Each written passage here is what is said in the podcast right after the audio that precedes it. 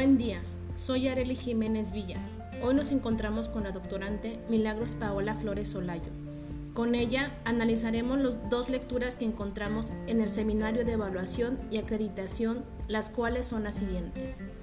La nueva fase de políticas de la calidad educativa en Latinoamérica y el Caribe. Medición y evaluación del rendimiento académico y problemáticas relacionadas con la acreditación de la calidad de la educación superior en América Latina. Así que sean todos bienvenidos y demos inicio.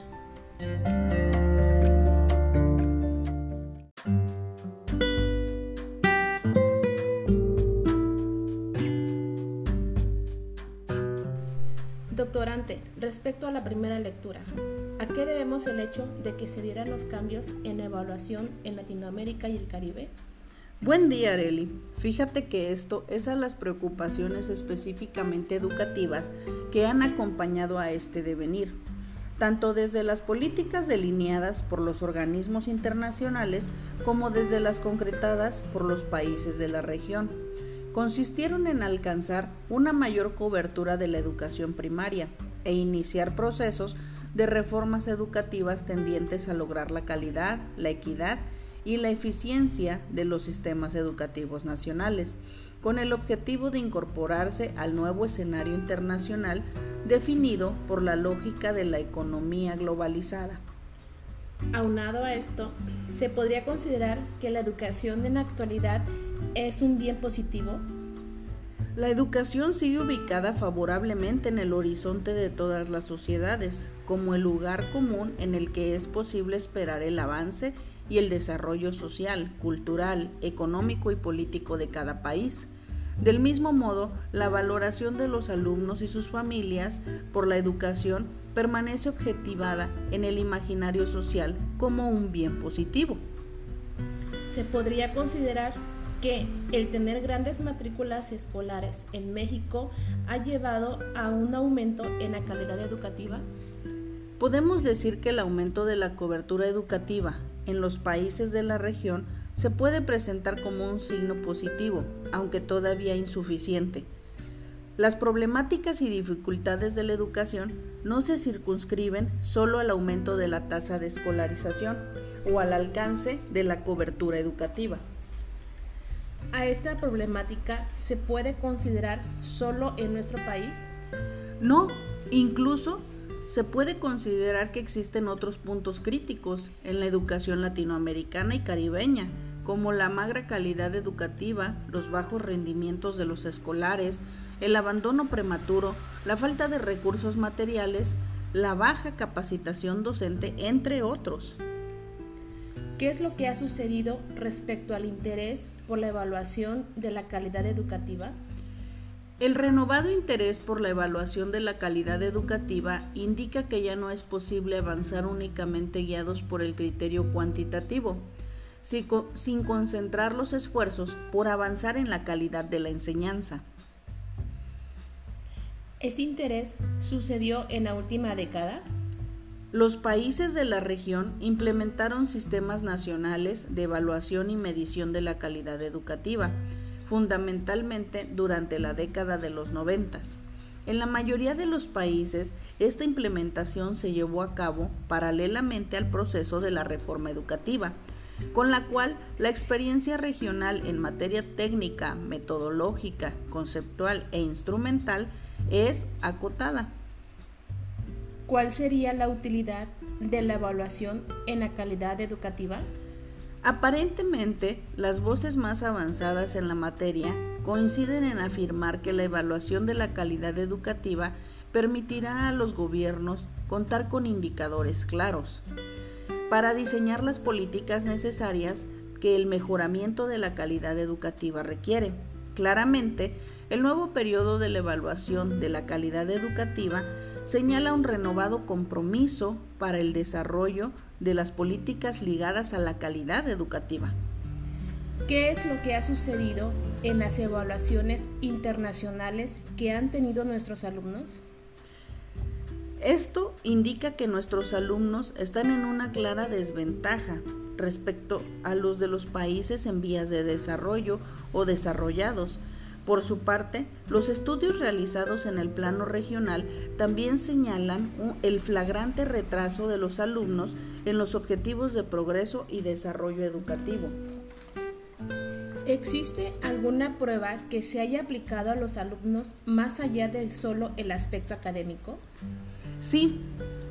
El Laboratorio Latinoamericano de Evaluación de la Calidad de la Educación o el estudio YESE, también conocido, no solo buscó evaluar el rendimiento académico de los alumnos de tercer y cuarto grado de, de educación primaria en lengua y matemáticas, sino también contempló y analizó los factores asociados que podrían influir o coincidir dicho rendimiento, la educación preescolar, capital cultural de la familia, características de los docentes, la gestión escolar, entre otros.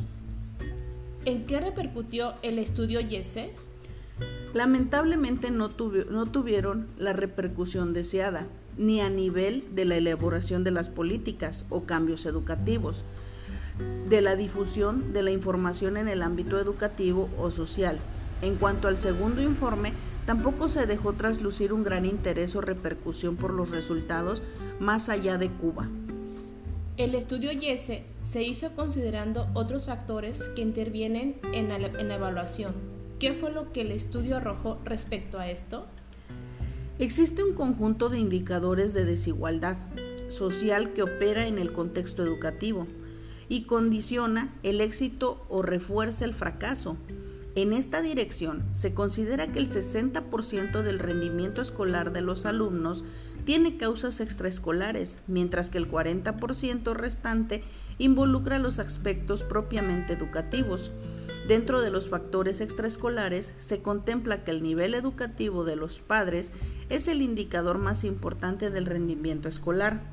Le sigue la capacidad económica de la familia, el tipo de vivienda y la estructura familiar que alberga al alumno, entre otros.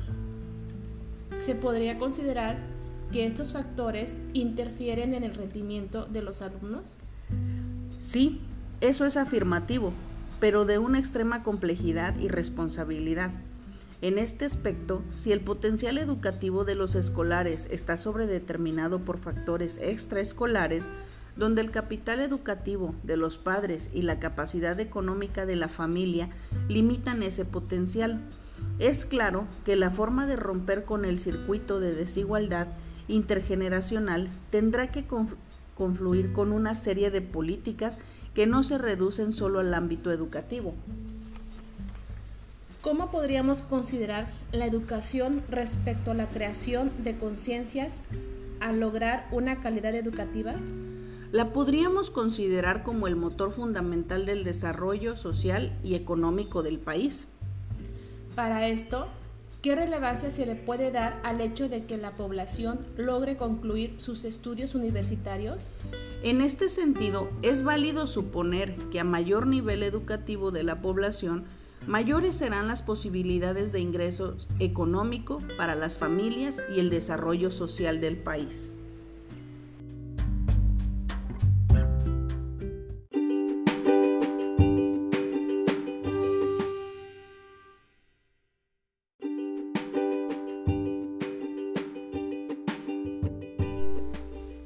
Concerniente a la segunda lectura, que es problemáticas relacionadas con la acreditación de la calidad de la educación superior en América Latina, ¿qué podemos comentar?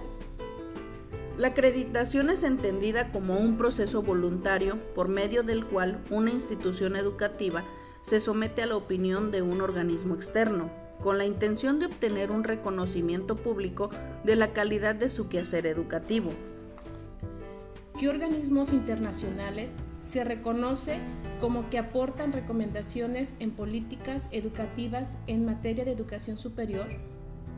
La Organización de las Naciones Unidas para la Educación, la Ciencia y la Cultura, UNESCO. La Organización para la Cooperación y el Desarrollo Económico, OCDE.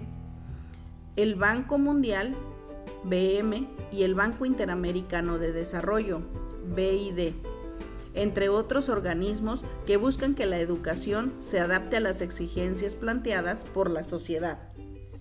¿De qué manera interfieren estos organismos con instituciones de educación superior de carácter oficial?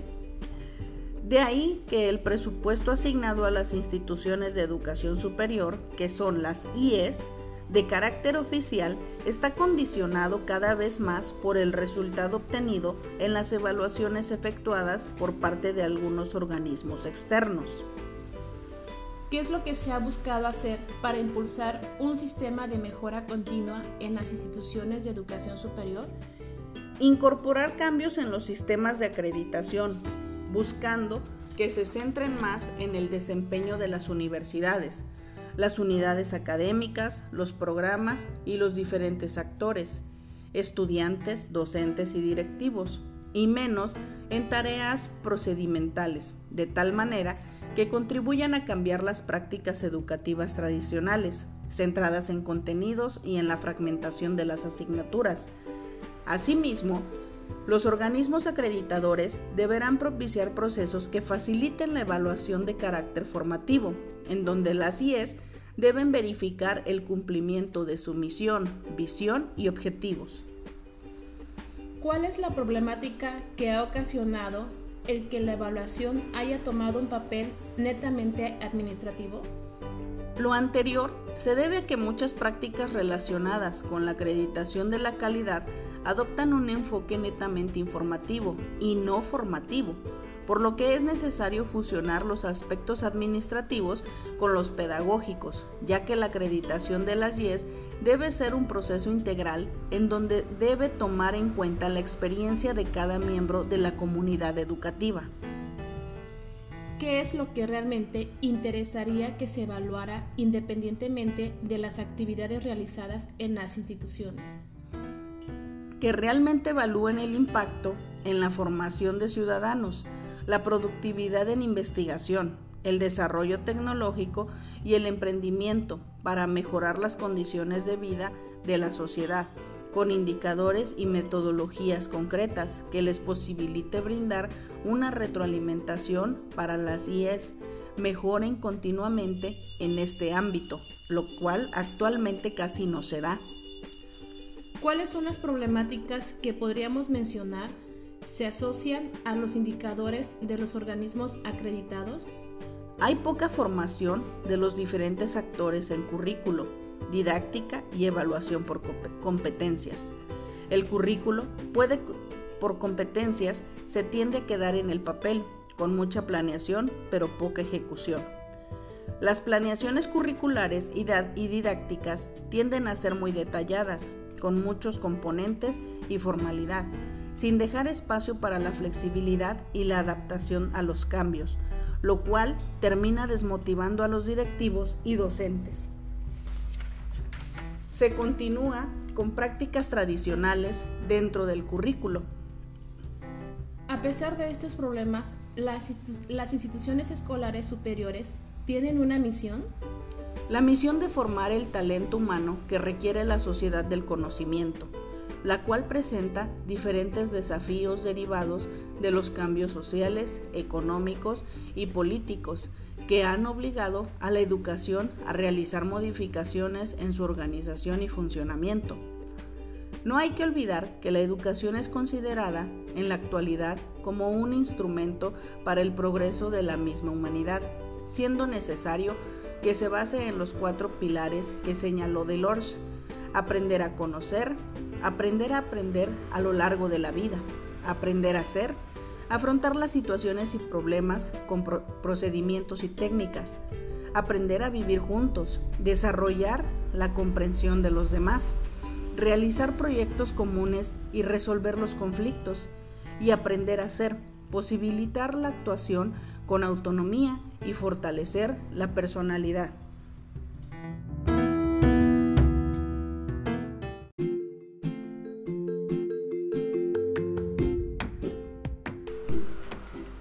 Doctorante Milagros, agradezco el tiempo y las atenciones en esta entrevista. Que tenga usted un lindo día. Un gusto, Areli, compartir contigo este momento. Muchas gracias.